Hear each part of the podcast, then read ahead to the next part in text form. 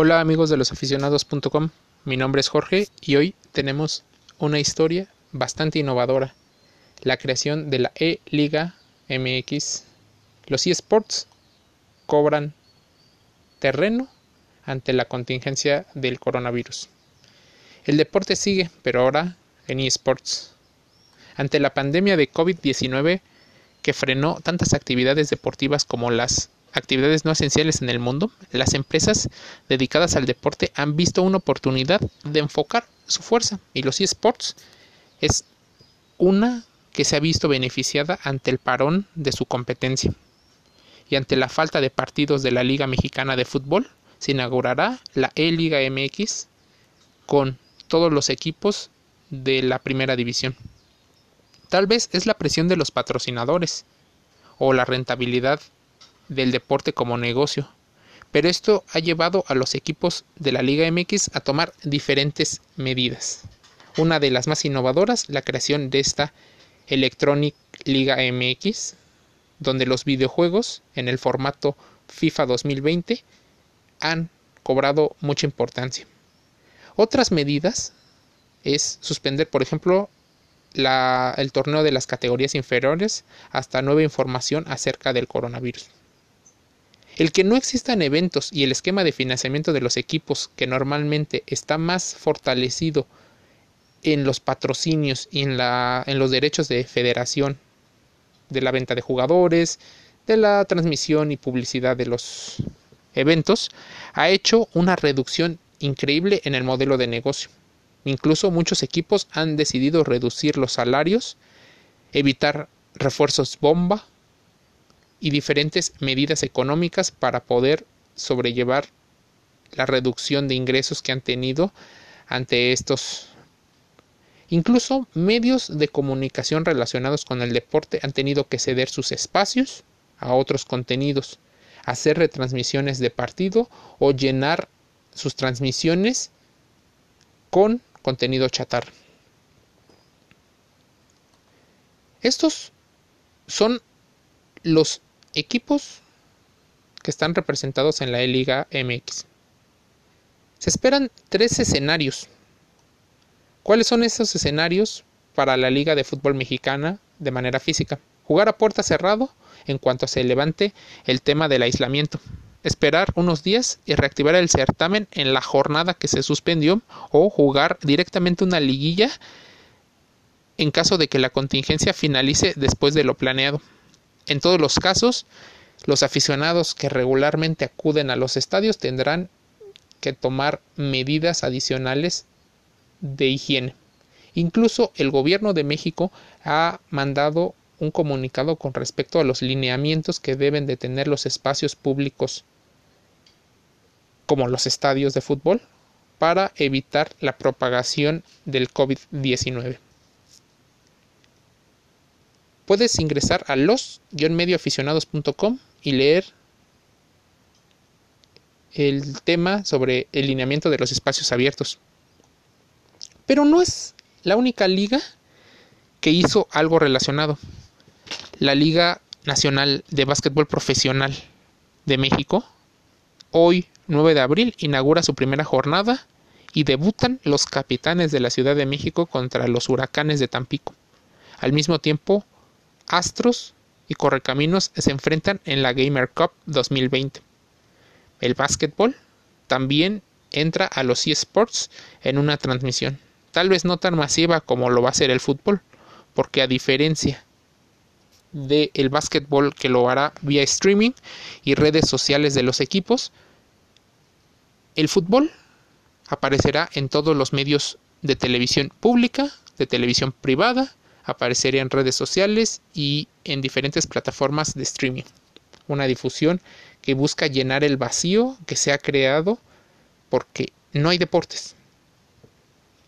Entonces, ¿qué pasa ante esta situación? La economía baja, no hay eventos, no saben cómo ponerlo y en general destaca cómo la Liga MX ha sido infectada indefinidamente por el coronavirus.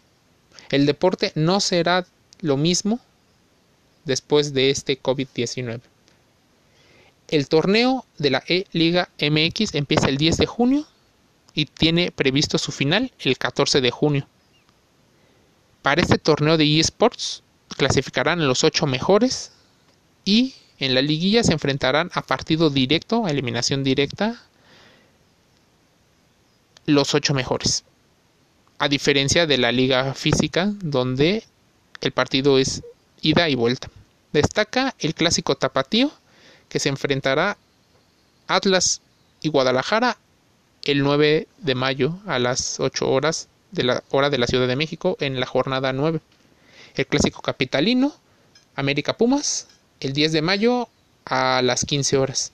El clásico joven, América Cruz Azul, miércoles 13 de mayo. Clásico nacional, América Chivas, se jugará el 24 de mayo a las 15 horas. El clásico regio se jugará 23 de mayo también a las 15 horas. Si se dan cuenta, la mayoría de los partidos serán transmitidos a partir de las 3 de la tarde. Los equipos están formados por tercias, representados por los jugadores profesionales. Ahora jugarán desde casa. Siguen respetando las medidas que el gobierno ha implementado de evitar salir de casa y entonces jugarán en la consola PlayStation 4 siguiendo un tiempo de 6 minutos por fase. Entonces juegan a 12 minutos 3 contra 3, se transmite por diferentes medios de comunicación. El calendario completo está en el link del artículo que acabamos de publicar. eSports, Liga MX, y te diré todos los jugadores que participan dentro de la selección de jugadores que se realizó. Por el Club América, Giovanni Dos Santos, Nicolás Benedetti y Santiago Cáceres. El hijo del Chaco, Santiago Jiménez, Lucas Pacerini y Jonathan Borja representarán al Cruz Azul. Dieter Villalpando, Raúl Gudiño y el joven sensación Fernando Beltrán representarán a las Chivas del Guadalajara. Por los Pumas de la UNAM, Juan Pablo Vigón, Luis Fernando Quintana y Alan Mozo. Por Tigres de la Autónoma de Nuevo León, juega Nahuel Guzmán, Francisco Venegas y Julián Quiñones. Rayados de Monterrey envió a César Montes, a Eric Cantú y a Luis Cárdenas. El León manda a su delantero Ángel Mena, a José Rodríguez y a Nico Sosa. Bravos de Juárez jugará con Maxi Olvera, Eder Borelli y su delantero Diego Rolán. Octavio Rivero, Gerardo Arteaga y José Carlos Van Rankin representarán a Santos Laguna, mientras Marcel Ruiz, Jimmy Gómez y Jason Lucumí jugarán para Gallos de Querétaro. Para los aficionados del Necaxa, vean a Carlos Guzmán, Jairo González y Alfideo Daniel Álvarez. San Luis, Atlético San Luis, Antonio Portales, Carlos Gutiérrez y Luis Reyes. Para los aficionados de la Academia, el Atlas de Guadalajara jugará Luciano Acosta, Brighton Vázquez e Ismael Gobea. Los Tuzos del Pachuca jugarán Cristian Sousa, Kevin Álvarez y Romario Ibarra. Los Diablos Rojos del Toluca, Felipe Pardo, Alan Medina y Diego Rosales. Monarcas Morelia jugará con los jóvenes Paulo Medina, César Huerta y Ángel Malagón. El Puebla, Santiago Ormeño, Brian Angulo y su goleador Cristian Tabó. Por último, Cholos de Tijuana jugarán con Alexis Castro, Miguel Barbieri y Leandro González. ¿Qué te parece?